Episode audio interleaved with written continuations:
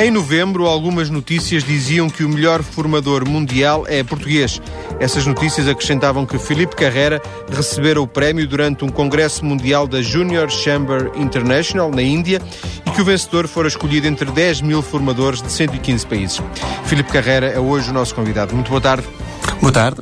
Viva. Quer falar-nos deste prémio? Como é que este prémio. Uh, que instituição é esta, esta Junior Chamber International? Bom, a Junior Chamber International é uma organização que foi fundada no âmbito das câmaras de comércio norte-americanas, uh, ainda nos 1915, e uh, nessa altura uh, o grande objetivo era dar a oportunidade dos jovens, neste caso os jovens até aos 40 anos, de assumirem um papel de liderança porque é uma organização que desde, desde, sempre se assumiu como uma escola de liderança e numa lógica que a liderança não é algo que se aprende através de um livro ou de uma formação, mas aprende-se através também de experiências de liderança. E essa é uma organização que cresceu desde então, uh, tornou-se internacional nos anos 40, logo no final da Segunda Guerra Mundial, e neste momento é uma organização que conta com mais de 200 mil uh, membros em cerca de 115 países. Esses membros são todos da área da, da formação, da consultoria? Não, não, não. São membros, são jovens eh, entre os 18 e os 40, os 40 anos que têm uma preocupação no desenvolvimento de, das suas, uh, desenvolvimento pessoal, em termos de, para um desenvolvimento profissional e até também em termos de cidadania. Por isso encontramos como membros da JCI pessoas tão diferentes como profissionais por conta de outra, uh, empresários, políticos.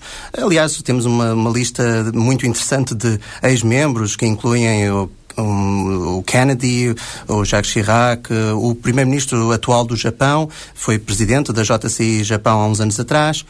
E, e, e, poderia seguir com uma lista bastante grande, mas só para termos uma ideia que há, há um pouco de tudo eh, e também há eh, cientistas, médicos, advogados, economistas como eu, por exemplo.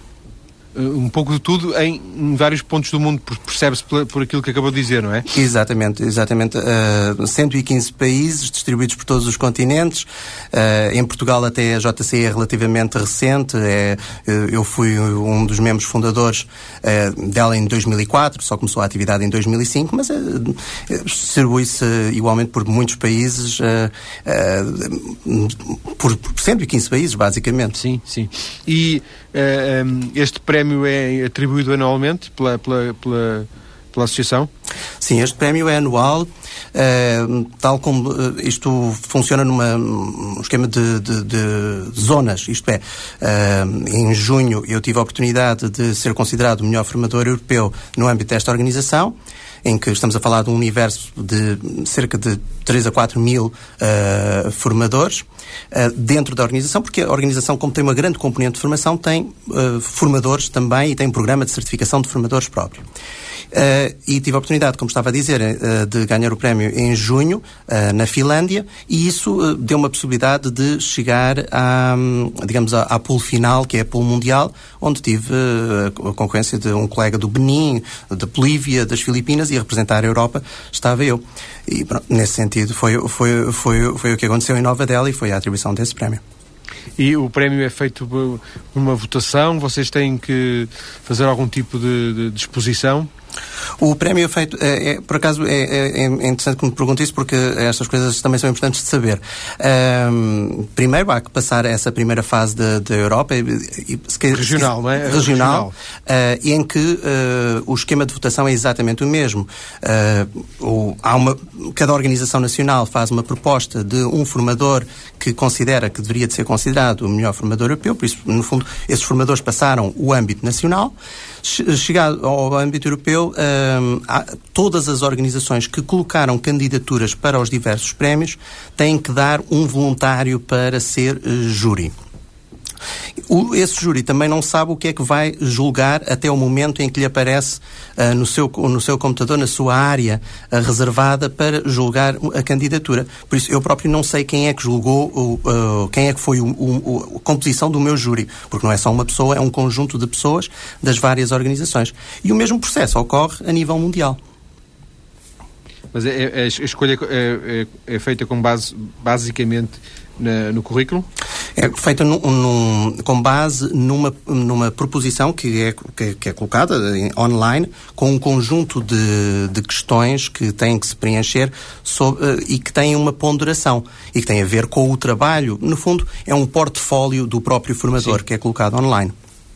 Sim. O, o, Filipe Carreira tem feito, é, é, correto dizer isto, veja se eu estou enganado, eh, fica-se com um pouco a ideia da leitura do seu currículo, que, que, o seu trabalho tem sido feito, eh, não sei se quantitativamente mais fora de Portugal do que no estrangeiro, mas pelo menos em termos qualitativos tem havido uma visibilidade maior no estrangeiro. Isto é correto?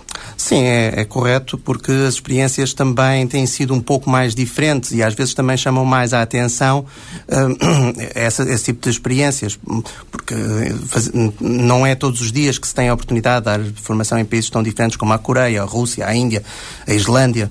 Uh, pronto, uh, são, uh, logicamente é, é, é mais, é mais, mais chamativo, não é? Agora, efetivamente, o meu trabalho divide-se atualmente quase 50% em Portugal e 50% no estrangeiro.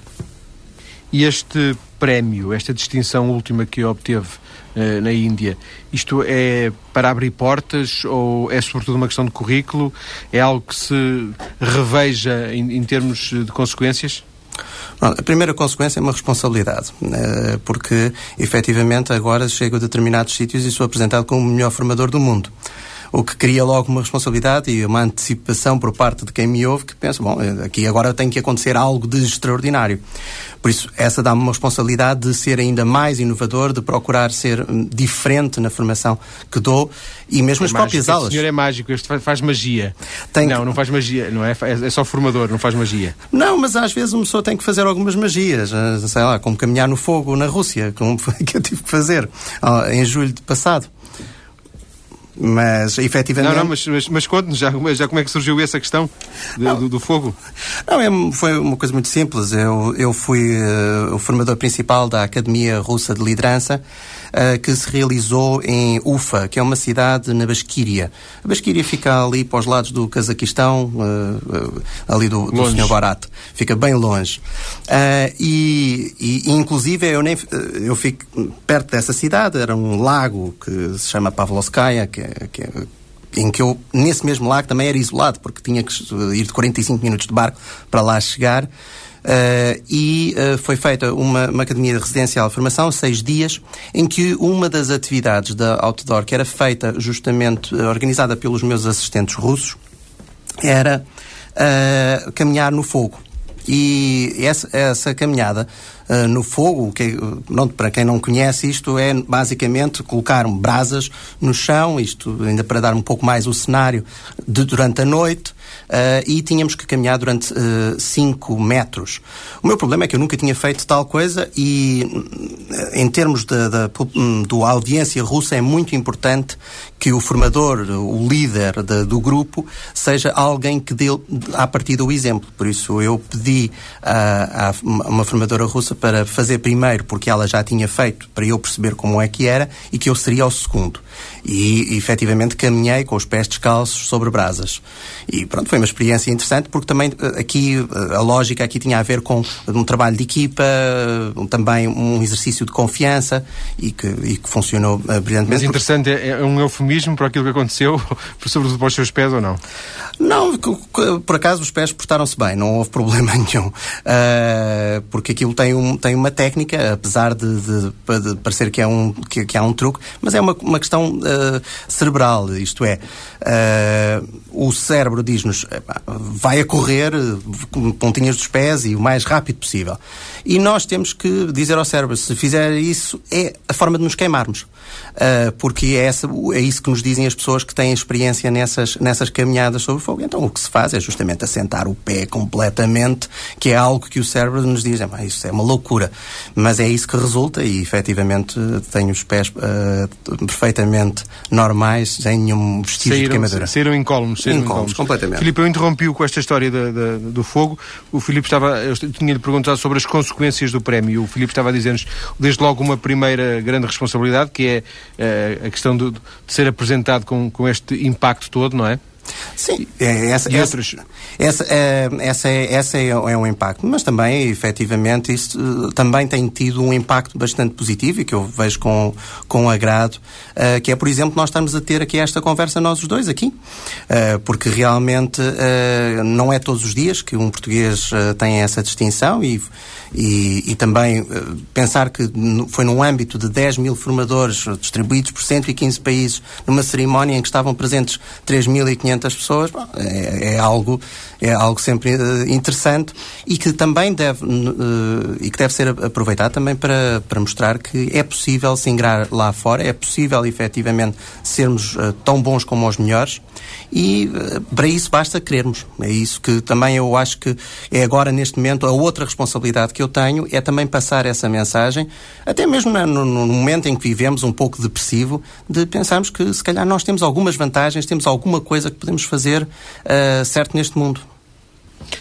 Além do mais, este, este prémio abre-lhe portas em termos reais para uh, novos trabalhos, para novos clientes? Sim, sim, isso já tem estado a acontecer. Uh, inclusive, este ano tenho algumas expectativas de destinos ainda mais exóticos, uh, também em termos da, formação e também em termos também de uma nova metodologia que eu estou, que eu estou a trabalhar a nível mundial e isso me permite que dialogar de, de igual para igual com, com outras organizações e tem a ver com a formação informal, a questão de gestão do conhecimento dentro das organizações e tornar isso muito mais fluido. E pronto, isso permite-me realmente chegar ao pé dessas, destas organizações, a qualquer país, e, no fundo, ter, ter um bom cartão de visita. Já vou mais à frente vou, uh, recuperar esta, isto que agora nos falou da, da gestão informal. Uh, Filipe, há ou não o risco, e, e, até podendo haver o risco, pode não ser necessariamente mau. Eu queria saber a sua opinião. Do, do, do, do Filipe com menos de 30, 40 anos, não é? O Filipe não tem 40 anos ainda. Não, não, não. não. Está quase, atingido, está quase, mas ainda não. Ter, quase, ter atingido, de certa forma, o topo. Bom, essa, essa é uma pergunta que já me fizeram e eu, eu respondo, respondo da mesma forma que respondi anteriormente.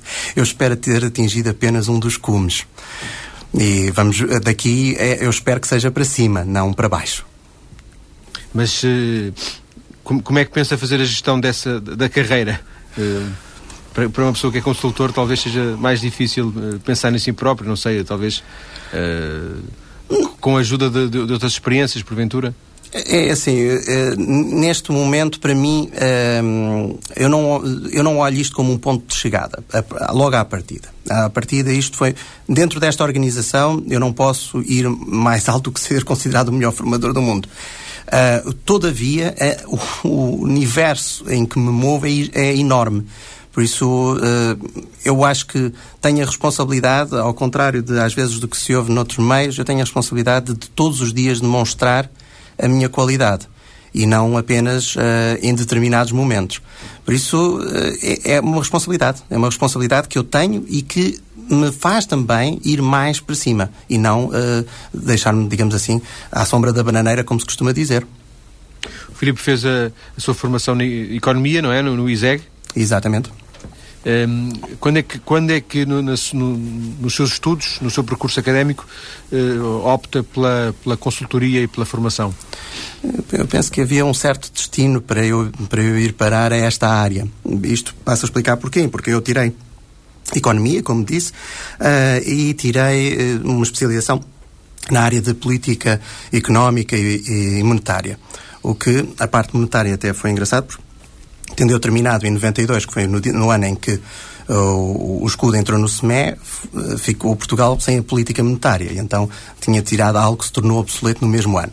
E por isso, mas houve uma componente uh, extracurricular do meu, do meu curso que eu fui dirigente associativo, uh, pertencia a uma organização como a IASEC, da qual sou, sou uh, ex-membro, uh, o, o termo é alumni, e, antigos e, alunos, não é? É, é, é alumni da AISEC. A AISEC chama os antigos alunos, é, digamos, quando se chega a um determinado nível de membro na AISEC, é uma espécie de reconhecimento de, de, de, de, do que foi feito por essa pessoa na organização.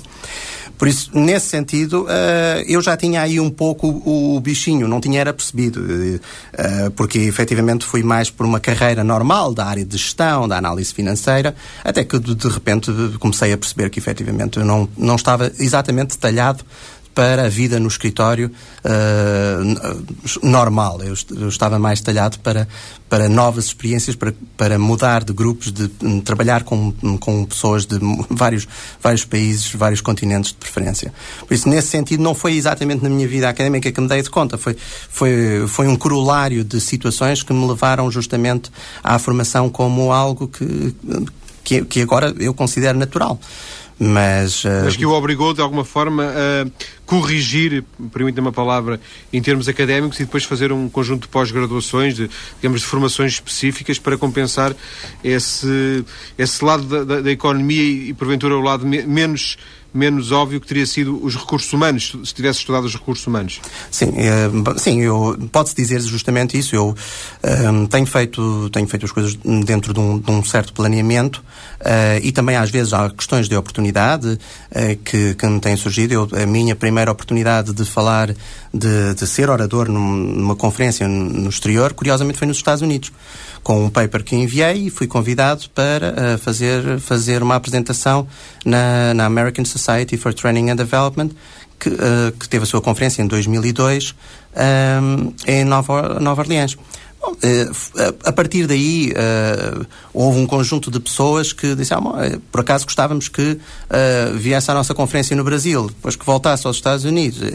E, e, e as coisas foram, foram, foram se encaminhando nesse sentido porque isto é um meio que uh, não funciona, digamos assim, por enviar currículo. Não se envia currículo e pronto, é-se convidado para. Eu enviei aquele paper, foi, estava com qualidade, foi aceito e depois, a partir daí, foram as pessoas que me foram convidando de país para país, porque depois uh, as pessoas vão falando umas com as outras. Ah, temos aqui um orador que é capaz de ser interessante e, e, e vão-me mandando de país para país. Isso é.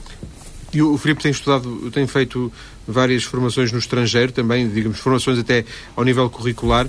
Um, porque o estrangeiro abre mais portas, porque o estrangeiro é diferente, porquê? Desde o ISEC que, que não estuda em Portugal, não é? Sim, uh, não, é, é, é é, basicamente, às vezes tem que se procurar. Uh, eu, na área que, que, que comecei uh, a trabalhar com mais, com mais afinco, foi justamente a área de, de, das tecnologias, chamamos assim, das tecnologias da internet, conectadas com uh, a gestão. Uh, em Portugal, na altura, em termos académicos, havia um, um panorama muito, muito, muito reduzido.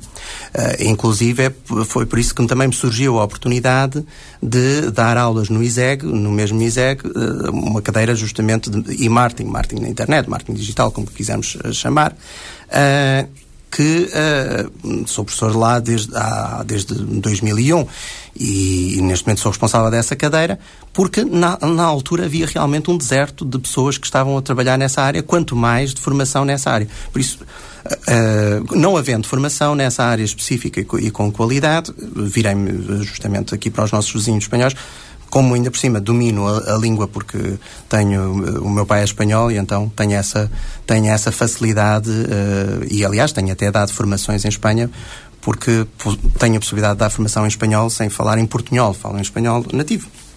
Sim. Filipe, vamos voltar daqui a alguns minutos, vamos ter eh, as notícias.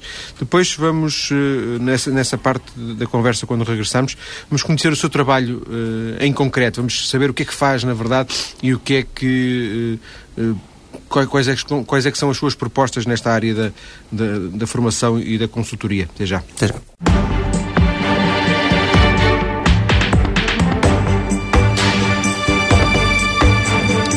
Nesta segunda parte do programa de hoje, vou perguntar, vou querer saber, junto do nosso convidado, o que é que ele faz verdadeiramente uh, no seu dia a dia. Filipe Carreira foi considerado o melhor formador do mundo num recente congresso na Índia. Temos estado a conversar com ele ao longo do programa de hoje.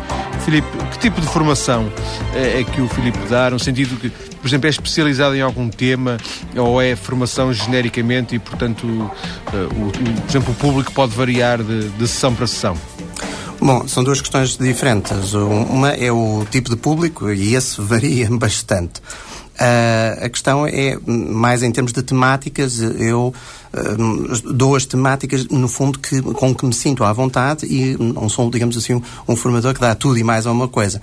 Mas tudo o que tem a ver com a parte da gestão de, de, da empresa e também da utilização das tecnologias no, de uma forma muito prática, muito simples.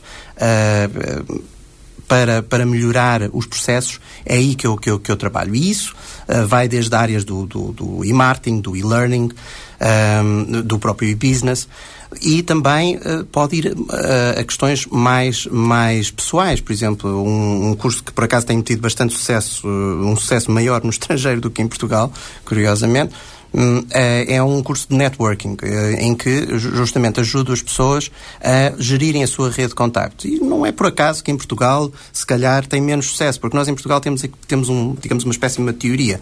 Se eu consigo alguma coisa, é porque eu tenho contactos. Se o meu vizinho consegue, é porque tem cunha. Por isso, a partir daí, a, gerir a rede de contactos de uma forma, eh, de uma forma profissional não é bem visto. No entanto, se nós olharmos para países como eh, os países do, do norte da Europa, ou do Japão, ou dos Estados Unidos, verificamos que os eh, profissionais não passam sem gerir bem a sua rede de contactos. Por isso, por, se calhar, por isso é que eu também dou os cursos mais fora do que, do que dentro de Portugal.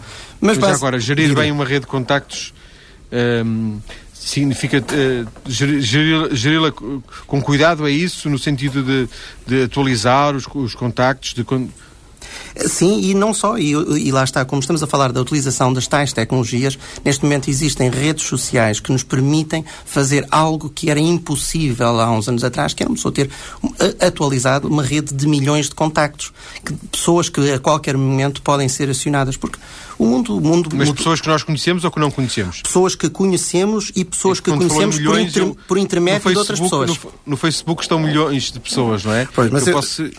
Sim, sim, sim. Eu prefiro, eu prefiro, o Facebook é uma, é uma, é, pronto, é a ferramenta, se calhar, os Facebooks, os i5s, estamos a falar mais numa lógica pessoal, apesar que o Facebook até tem estado a evoluir também para uma lógica profissional. Há outro que é o LinkedIn. LinkedIn. LinkedIn, LinkedIn.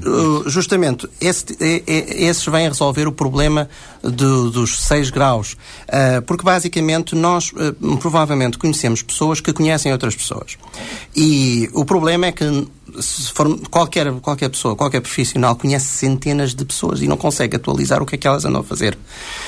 Com este tipo de, de, redes é possível as pessoas fazerem essa própria atualização e até, e até fazer a sua, própria, a sua própria promoção. Porque neste momento não faz, se calhar não faz muito sentido já a existência de determinados currículos, porque estas redes, por exemplo, permitem a utilização, de, a realização de recomendações.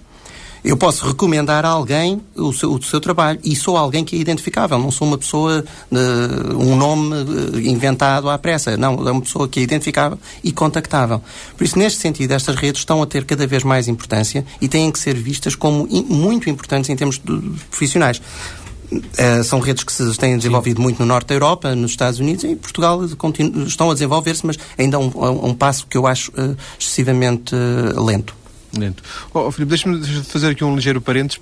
Quando falou há um bocadinho de, de, dos contactos, dos conhecimentos, das cunhas, eu fiquei muito marcado, entre aspas, por uma entrevista que fiz aqui a um, um português que trabalha na Microsoft, em que ele, a determinado ponto da conversa, uh, contou que uh, quando recomendou a mulher uh, para trabalhar com ele na, na Microsoft, não só esse gesto foi aplaudido, como ele ainda recebeu um bónus porque a empresa tem uma política de incentivo a que os uh, trabalhadores eh, recomendem, sugiram pessoas dos seus contactos, os seus conhecimentos. Ele sugeriu a mulher, a mulher foi eh, contratada e ele ainda recebeu um bónus que seria, de alguma forma, o dinheiro que a Microsoft deixou de gastar com aquelas empresas de, de recursos humanos, contratação. Isto é uma realidade à parte no, no, mundo, uma realidade típica da Microsoft ou somos nós aqui em Portugal que ainda confundimos as coisas? Eu penso que aqui em Portugal ainda confundimos as coisas. Primeiro porque uh, pensamos que o processo de recrutamento de, de, alguém é basicamente colocar um anúncio no jornal e, e, e fazer o tratamento de currículos. E raras são as vezes em que as empresas veem exatamente qual é o custo de contratação de alguém. E muitas vezes é elevado. É muito elevado. Quanto mais especializada é a pessoa, mais elevado será esse custo. Segundo, uh, também há uma perspectiva, e eu tenho visto às vezes em certas reportagens, de pessoas, por exemplo, que estão numa situação de, de que chegaram ao topo de carreira e precisam de mudar ou estão desempregadas porque houve uma, uma deslocalização uma coisa assim parecida e são profissionais que chegaram ao topo de carreira. E, no entanto, têm muita dificuldade em arranjar e dizem, ah, eu, estou eu tenho ajudado alguns desses, uh, desses profissionais que uh, dizem, ah, eu estou farto de enviar currículos e nada acontece. Porque, basicamente, se nós formos a pensar, eu não, nenhuma empresa contrata um profissional de topo por uh, enviar um currículo. Não, tem que haver um determinado conhecimento da pessoa, do que é que eu trabalho. Em Portugal, infelizmente, nós confundimos isso muito com. Ah, pronto, isto lá está, é as tais redes. Mas, basicamente, uh, uh, podemos, todos nós nos podemos pôr neste papel. Temos dois currículos completamente iguais. Ou até um, um bocadinho inferior ao outro. Nós conhecemos a uma das pessoas, já ouvimos falar do trabalho dela, já temos várias referências. A outra não temos qualquer referência. Vamos escolher o outro? É evidente que não. É evidente que não, Filipe. Um, Deixa-me voltar à, à, à, questão que estava a lançar no, no, no, início e que visa conhecer um pouco do seu trabalho. Por exemplo, o Filipe faz formação no sentido de estar uh, várias sessões com, com grupos uh, ou é sobretudo palestras uh, individuais, por exemplo? Uh, faço de tudo, de tudo um pouco. Aí, aí nas metodologias, uh, eu costumo dizer que as metodologias de formação é como um menu no restaurante. A pessoa tem que ver o que é que liga com o quê. E, e, e, neste caso nós temos que ver uh, as metodologias que devemos utilizar devem ter a ver com os objetivos pedagógicos que temos, temos que atingir, com os destinatários, uh, com os conteúdos que têm que ser ministrados e também até, e por que não, uh, também o, com, o, em que é que o formador se senta à vontade. Porque desse mix é que se vai escolher exatamente o que é que se vai fazer, como é que se vai fazer. Porque senão sai algo muito estranho. Nesse sentido, eh, eu dou desde de palestras para eh, o grupo maior que dei foi mil pessoas, assim, numa sala, até três ou quatro numa sala ou mesmo individual. Também individual? Também, também individual, eh, num, num âmbito um pouco de, de, um, de um mentoring ou um coaching. E, agora está muito na moda essa questão do coaching, não é? É, é. Agora, uh, uh, pronto, isto é algo que, uh, se quisermos, todos, todos os profissionais são, têm uma componente de coaching. Todos eles. Porque todos nós temos alguém que nós, estamos, que nós devemos ter a obrigação de ajudar. Aliás, isso é outra coisa que às vezes nos falta na cultura, na cultura portuguesa profissional. É pensarmos que nós, nós, quando estamos a liderar uma equipa, quando estamos a liderar uma empresa, quando estamos a liderar um país, para preparar quem nos vai suceder. No, não no sentido dinástico, mas no sentido de preparar as pessoas para estarem à altura dos desafios que se seguem. E, e não no sentido de, de tentar abater antes que eles cheguem próximos. E, e, é uma coisa que nota em Portugal que não existe essa, essa mentalidade, é isso? Uh, em algumas nós em Portugal temos temos temos temos do, do melhor e do pior também uh, existem muitas organizações que cultivam isto mas também uh, devo confessar que o que eu verifico fundamentalmente é uma cultura de uh, efetivamente nós estamos estamos cá e, e vamos ficar para, para todo sempre Uh, e isso uh, devemos sempre pensar, digamos assim, fazer o psicodrama da organização. O que é que acontece se desaparecemos de um momento para o outro? Está a falar mais de empresas do que de políticos, verdade? Não, é, por acaso estou a falar de todas as organizações em geral, porque isto, quando. Uh, uh, os partidos, as, as empresas, uh, as associações são reflexo do, das pessoas que, que, estão do outro lado, seja ela o povo, trabalhadores, uh, associados. Ainda Isso... que os partidos tenham, os, nomeadamente os políticos, tenham, tenham arranjado uh, esta questão da limitação de mandatos, de alguma forma os inibe de, de, continuar em certos casos, não é? Sim, eu posso lhe dar o exemplo da, da nossa associação, da, da JCI. Uh, todos os mandatos são de um ano. Eu, por exemplo, agora fui nomeado uh, uh, responsável pela formação a nível europeu da JCI. Eu sei que o meu mandato acaba no dia 31 de 12 de 2009 e sem possibilidade de renovação. Por isso, o meu trabalho é realizado nessa altura. Porquê? Porque esta é uma organização que visa dar oportunidade aos jovens. Por isso, não faz sentido dar oportunidade aos jovens quando se limita a, eh, a entrada dos jovens eh, justamente nos cargos de direção. Por isso, todos os cargos, com exceção do, do cargo de secretário-geral, que tem um mandato de três anos, são anuais. E, e o secretário-geral, a única é, é a única diferença que é para fazer, no fundo, a continuidade para fazer de ligação. Por isso, acho, acho que é importante nós também termos essa, esse espírito em, em, em muitas organizações, não só, não só em, termos, em termos políticos. O Filipe trabalha aquilo que se, habitualmente se diz por conta própria, no sentido em que gera os seus próprios eh, compromissos, é patrão de si próprio ou uh, obedece à estratégia de uma, de uma empresa com a qual o Filipe colabora? Não, eu, eu posso dizer que sou, sou patrão de mim próprio, mas como muitas vezes explico a, a, a muitos colegas que ah, tens mais liberdade, és patrão de, de ti próprio, eu explico-lhes, bom, atenção, quando nós temos clientes, nós temos vários patrões e se calhar mais exigentes do que, do que se estivermos na mesma, na, na mesma instalação. Por isso é importante também ter essa perspectiva. Eu efetivamente trabalho Uh, por conta própria, sou, uh, tenho, tenho a, minha, a minha própria empresa de, de formação em consultoria. É no presto, entanto, é assim? exatamente. No entanto, uh, eu tenho que responder perante os meus clientes e tenho que, no fundo, procurar a sua satisfação contínua. Nunca trabalhou nesta área para outras uh, empresas? Sim, já, já, já trabalhei há, um, há uns anos atrás. Uh, aliás, acho que é importante, uh, até para ganhar experiência, foi, foi muito importante para ganhar experiência para me poder abalançar numa forma mais ambiciosa em solitário porque é, foi, foi um, uma aprendizagem, apesar de ter sido uma experiência um pouco estranha, mas foi uma, foi uma, uma, uma, uma boa aprendizagem. Sendo que o Filipe, é, é, no fundo o Filipe é a empresa, imagine, e portanto o Filipe é, é, que arrasta a própria, a própria Presti, né? Um exatamente, assim? exatamente, exatamente. Na parte da formação, sem dúvida. Disse-nos há pouco que, que, o, que, o, seu trabalho se divide mais ou menos 50% em Portugal, 50% fora de Portugal, com as mesmas características de, de trabalho e de clientes? Sim, sim. Uh, basicamente uh, não, há, não há grande diferença porque acabam por ser mais ou menos as mesmas pessoas que me procuram. Há uma componente que não, que, não, que não falei, mas há uma componente que, de formação à distância que eu, também, que eu também dou e que neste momento aderi por completamente às tecnologias, por isso faço a minha própria produção de vídeos e de, e de, e de o, o que eu chamo umas pílulas de conhecimento que permitem ajudar as pessoas a, a, a desempenhar determinadas tarefas de uma forma rápida. Mas isso, por exemplo, funciona uma espécie de um pacote de formação que o Filipe vende, eh, eh, que a empresa vende e a qual as pessoas podem, eh, ou grupos ou individualmente, adquirir? Funciona um pouco assim? Não, eu não sou grande adepto dos pacotes de formação. Uh, acho, que, acho que a formação é algo muito, muito que deve ser muito personalizável porque uh, as necessidades são distintas. Pode-se utilizar, uh, digamos, uma metodologia. E, por exemplo, eu estava a falar em termos dessa metodologia que estou, que estou a trabalhar, que se chama formação informal. E, e, essa é uma metodologia que a metodologia em si é, é, está, está definida. No entanto, é completamente personalizável em relação a cada um dos clientes.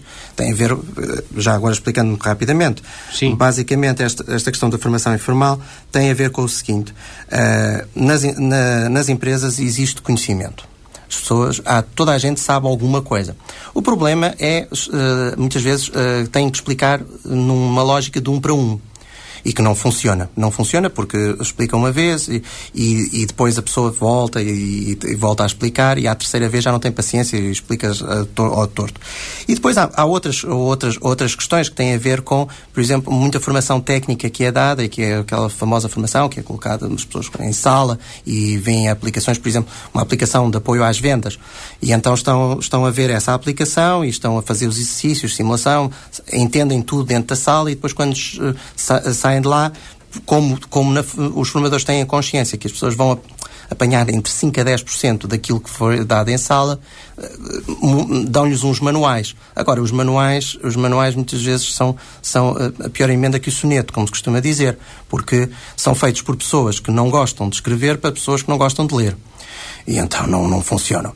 Então, é um desastre, portanto. É um desastre, portanto. E então o que, o, o que uh, delineei, e isso que estou, estou a trabalhar tanto em Portugal como no estrangeiro, é uma estratégia em que, no fundo, é recolhido o conhecimento uh, dentro da, da, organização e é passado de ponto a ponto de uma forma muito rápida, graças à internet, graças às intranets e extranets dentro das organizações.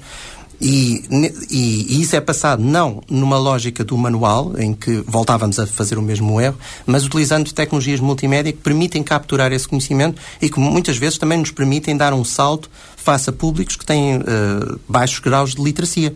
Porque esse também é um problema que nós temos em Portugal. Em Portugal, as estatísticas indicam que cerca de 80% da população tem dificuldades de literacia. E o que é que nós lhes damos em, em ambiente de trabalho? Damos-lhes manuais. Os resultados serão maus, Sim. certamente.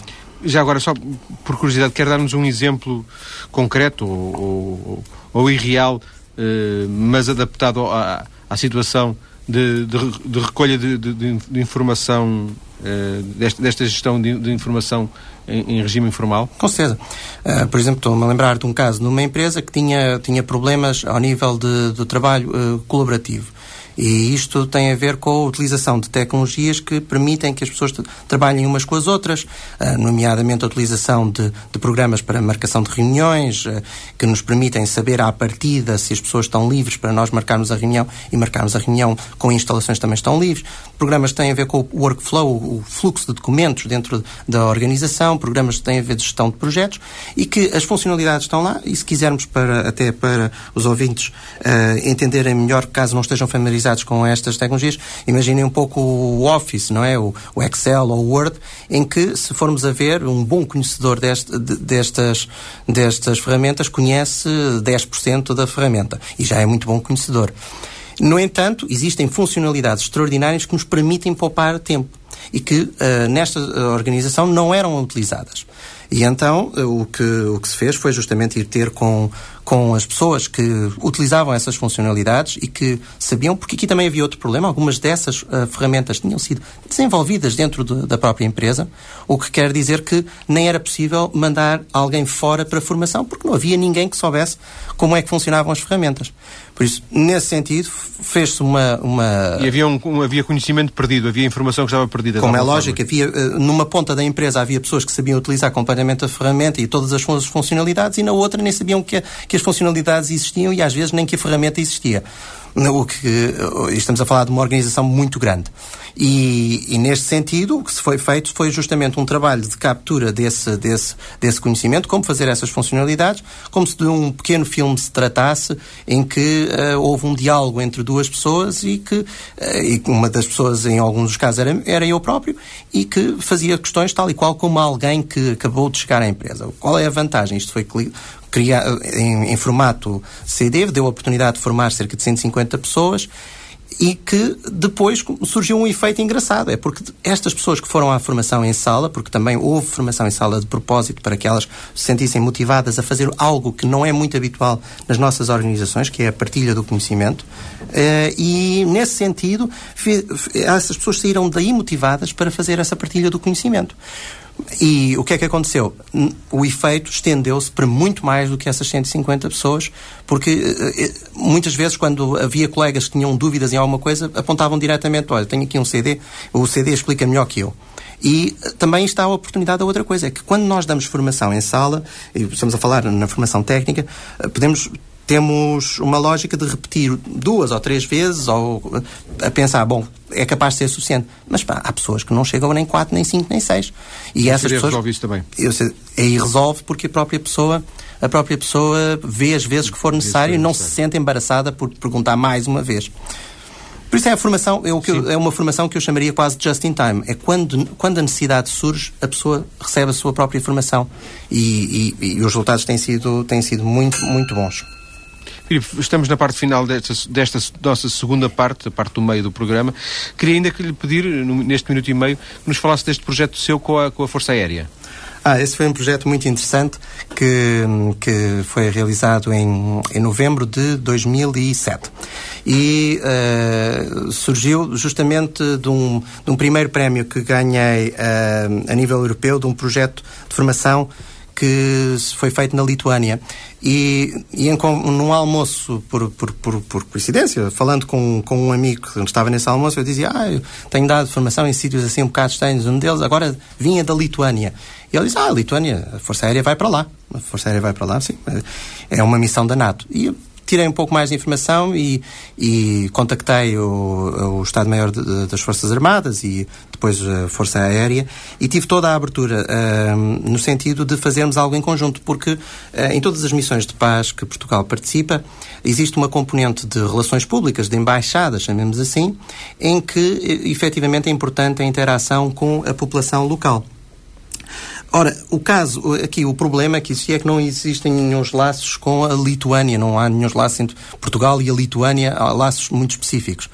E então, nesse sentido, uh, como tinha ganho esse prémio e como tinha a possibilidade de colocar a organização da JCI na Lituânia ao serviço da, da Força Aérea Portuguesa, foi, uh, fizemos, fizemos um projeto de formação para jovens uh, na Lituânia, em que a Força Aérea ajudou em termos logísticos uh, para a sua realização. E também nós ajudamos a Força Aérea, porque, por exemplo, a responsável pelo projeto no lado lituano teve o cuidado de fazer uma espécie de um clipping de, das notícias que tinham sido feitas em termos de missões anteriores. E uma das coisas que se verificou é que os lituanos se queixavam que não havia as, as várias missões, que elas duravam cerca de um mês e meio cada, uh, não, não havia um interesse pela história do, do país. E então Filipe, fizemos... Vamos ter, que, vamos ter que ficar por aqui porque estamos mesmo em cima das notícias, já estamos atrasados. Peço-lhe desculpa. Vamos eh, recomeçar já a seguir as notícias. Até já. E de regresso para continuar a conhecer e a conversar com Filipe Carrera, consultor e formador, vencedor de vários prémios, incluindo um de melhor formador mundial num recente congresso na Índia. Este prémio foi atribuído entre 10 mil formadores que estariam inscritos nesta associação a que pertence o Filipe Carrera, a Junior Chamber International. Filipe, eh, Formação em Portugal é a mesma coisa que, em termos históricos, Fundo Social Europeu. Só se começou a falar em formação, basicamente, em Portugal, em Fundo Social Europeu. Depois o Fundo Social Europeu extinguiu-se ou, ou, adquiriu um novo nome. Um, que lhe parece a, a, ideia de formação em Portugal? Existe uma ideia de formação correta, do seu ponto de vista? A questão uh, que me coloca é, é, tem muita relevância no, no, panorama português. Porque, efetivamente, houve um momento em que uh, a formação e, o, e também o ensino uh, assumiu uma lógica de gratuitidade. Isto é, as pessoas não têm que, que pagar, as organizações não têm que pagar e também outra coisa, outra, outra situação muito problemática foi considerar-se que uh, as situações se resolvem com formação. Isto é, uh, há, um, há um problema social, uh, formação resolve. há um problema de uma, de uma empresa que fecha, formação resolve. Há um problema de competências que as pessoas não, não, têm, não têm e precisam, formação resolve. Pelo outro lado, os diversos atores da formação uh, não se consciencializaram verdadeiramente da importância da formação e de como ela deve ser gerida.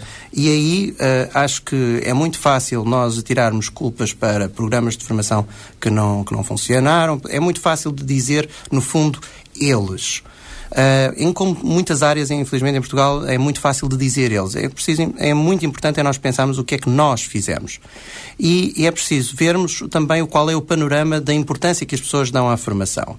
E eu acho que eh, há um número que eu gosto muito de, de, de trabalhar, que é o crédito ao, ao, consumo. E o crédito ao consumo, é, basicamente, é o crédito que todas as pessoas podem fazer e que uh, não têm obrigatoriamente que o fazer e que faz, e dão o destino que quiserem a esse dinheiro. E, no entanto, vemos em Portugal uma estrutura que, maioritariamente, e quando eu digo maioritariamente, mais de 90%, é para a aquisição de viatura e de, e de mobiliário. E depois os restantes 5% eh, são divididos por viagens, pequenos eletrodomésticos e formação. Por isso aí se vê a aposta que as pessoas fazem em tudo menos uh, nelas próprias. Uh, por isso temos que, temos que também ter a consciência disso e, e, e, e temos que meter o dedo na ferida.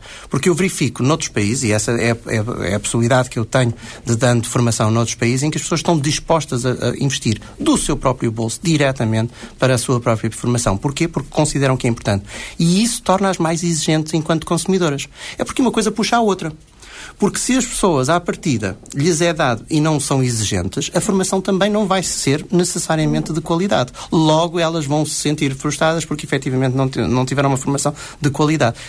Por isso, uma coisa puxa a outra. É muito importante que tenhamos a consciência individual da importância que tem a formação, principalmente no mundo em que vivemos agora, em que o conhecimento torna-se obsoleto muito rapidamente. O que quer dizer que qualquer profissional necessita continuamente continuamente de se ir aperfeiçoando sob pena de, de, de, de acabar num beco sem saída muito rapidamente. Quando diz qualquer, não é, é, é, é qualquer mesmo, todos, 100%, eh, ou é mais uma força de expressão? Uh, peço desculpa, não estou a entender bem a questão. Quando diz qualquer profissional, esse qualquer significa que todas, to, no seu entender, uh, toda a gente precisa de, de, formação toda, significa 100% genericamente da população? Sim, uh, eu, logicamente, tudo nas suas proporções. Mas, basicamente, há duas formas de nós, de nós olharmos para o nosso futuro profissional. Uma é deixarmos nas mãos da entidade que nos, nos está a empregar neste preciso momento. A outra é olharmos para o nosso futuro e pensarmos: eu estou agora aqui, este no fundo é o meu cliente em exclusivo neste momento, o que é que eu posso fazer para melhorar os serviços prestados a esse, a esse cliente, mas também para melhorar a minha empregabilidade. Logicamente, se eu sou um profissional altamente especializado numa área de ponta, eu tenho que gastar ou investir, melhor dizendo, investir milhares e milhares de euros uh, com um retorno também equivalente. Noutras áreas, se calhar estamos a falar ao nível de, de, das centenas ou das dezenas de euros, porque até estamos a falar de formação que é relativamente fácil de, de encontrar. É, tudo tem a ver com, com, Sim, com o ponto em que nos colocamos. E, e, o contexto em que as pessoas se encontram. Exatamente. Mas uh, há ou não não sei se, se, neste caso má, mas há ou não demasiada. Há muita, há muita formação em Portugal, há essa ideia de que há muita formação. Nunca, nunca, houve tanta, nunca houve tanta formação como agora. Sim, uh, nunca houve tanta formação como agora, no entanto, os resultados não, não chegaram. Somos um dos países que mais investe em termos de formação e ensino na OCDE, o que é uma coisa extraordinária, porque a OCDE é a organização dos países mais ricos e nós não estamos mais ricos por isso. No entanto, nós precisamos, até curiosamente, investir mais em formação, mas informação, formação que seja eficaz. Porque, para bem, a situação do país é neste momento a seguinte: mesmo após as novas oportunidades, nós temos cerca de 25% da população que tem ensino secundário ou superior. Se nós formos olhar para os países do alargamento, eles andam entre os 80% e os 95%. O que quer dizer que quando, quando temos aquelas notícias em que dizem assim, deslocalização de uma fábrica com salários mais baixos, há que dizer o restante. É que as, as, as qualificações também são mais elevadas. Os salários são, neste momento, mais baixos, mas estão a aumentar numa proporção que rapidamente nos vão ultrapassar. Esse é que é verdadeiramente o problema do país.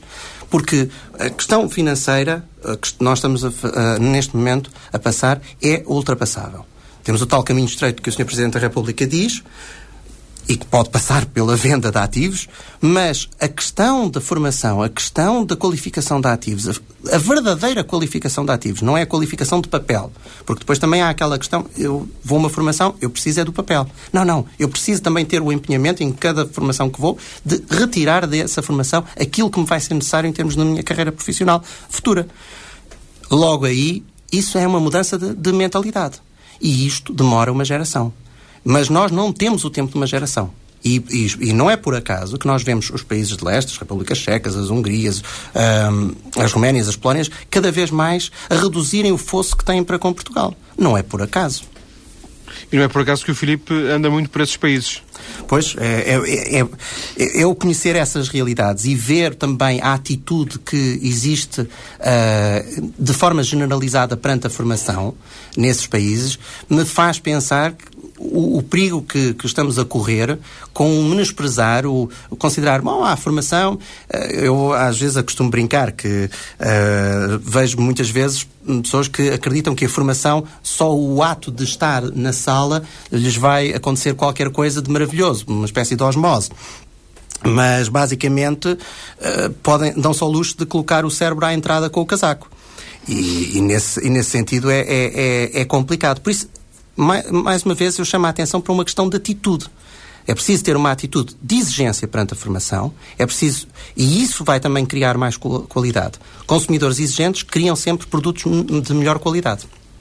Então vamos voltar ao princípio de, de, desta parte da conversa, quando o Filipe dizia, porque eu também, também ia aqui destacar essa questão, uh, ouve-se muito, por exemplo, agora falar em formação quando uh, há uma fábrica fecha ou há uma, uma crise num setor e há um plano e o plano uh, prevê logo formação vê isso com bons olhos, porque isso, apesar de tudo, sempre valoriza as pessoas que a frequentam, ou vê isso com maus olhos porque uh, associa, cria uma imagem de formação, uh, associa à ideia de formação a ideia de, de emergência, a ideia de, de, de salvamento?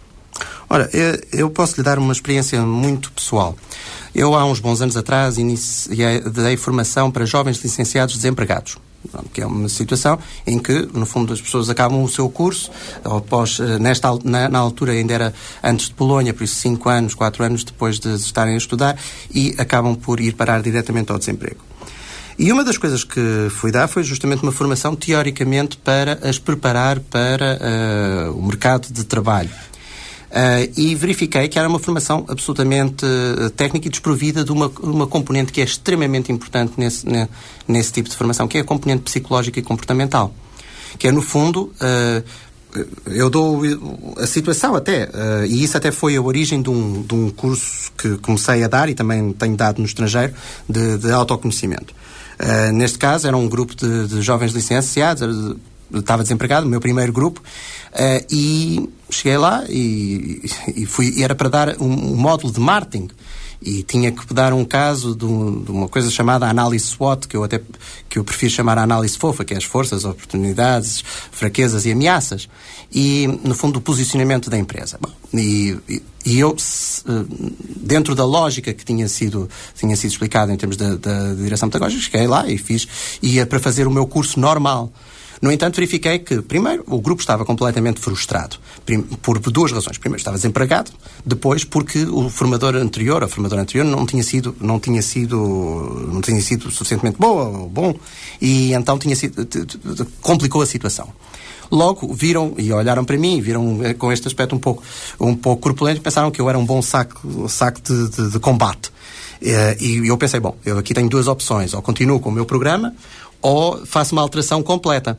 E, efetivamente, durante dois dias estivemos a trabalhar uh, a análise, essa análise das forças, ameaças, uh, fraquezas e, e, oportunidades deles próprios. Estivemos a trabalhar no sentido de ver o que é que, o que, é que eles, uh, como é que eles se posicionavam no mercado. E, e, isso foi extremamente importante, porque efetivamente as pessoas, para já, não tinham consciência de quais eram as suas forças. Uma das coisas interessantes é que ninguém dizia que a licenciatura era uma força. Uh, depois, não, oportunidades não existiam, só existiam ameaças. E foi trabalhado isso, isso durante um par de dias, justamente para que eles estivessem depois abertos à aprendizagem. Porque não é possível. Isso é uma, algo que, uh, quando me perguntam se eu, que tipo de formação eu dou, eu digo, ah, eu dou formação na área de gestão, mas com um pouco comportamental. Porquê? Porque já me dei de conta que não é possível dar formação técnica per si. É necessário que as pessoas estejam abertas à mudança primeiro. Se não estão abertas à mudança, podemos dar alguma ajuda, mas elas próprias têm que fazer, fazer a sua caminhada. Podemos ajudar essa caminhada. Nada mais podemos fazer. Mas ah, temos que o fazer antes de, de dar a formação técnica. Isso, nesse sentido é que, é, que, é que a formação pode resultar. Quando é pura e simplesmente ah, a pessoa está desempregada e olhar para ela como, como se de um computador que se tratasse, formatamos disco, voltamos a meter programa e, e, e arranca logo a seguir, não é assim que funciona porque infelizmente somos seres humanos. E genericamente, o que é que lhe parece eh, a qualidade da formação que é dada em Portugal? Eh, parece-lhe hum, em sintonia com outros países, por exemplo, da União Europeia, eh, na linha daquilo que é feito em termos de metodologias e, de qualidade final? É assim, essas questões às vezes são um pouco. Responder pode-me levar a grandes injustiças e, porque efetivamente como, como dizia a, a, na, na, primeira parte do programa, em, outras, em outra questão, Portugal tem do melhor e do pior. Logo, na formação também temos. Temos do melhor, mas também temos do pior. Por isso, uh, o, que, o que nos falta às vezes uh, é libertar-nos um pouco uh, de, chamemos das grilhetas da, formação passada. Porque temos, uh, e isso para mim foi, foi muito importante, as experiências que eu tenho tido de, de formação nos Estados Unidos, a receber formação e a dar formação. Porque aí vejo que um estilo mais descontraído, mais, uh, pe, uh, mais próximo do, do, nosso interlocutor, torna a comunicação muito mais fácil, torna, uh, torna a, a, a, experiência de aprendizagem mais agradável. E isso, nós ainda temos que nos libertar daquelas questões que uh, o aprender e, e, e, e divertirmos-nos em simultâneo uh, não é mau, é bom, é ótimo.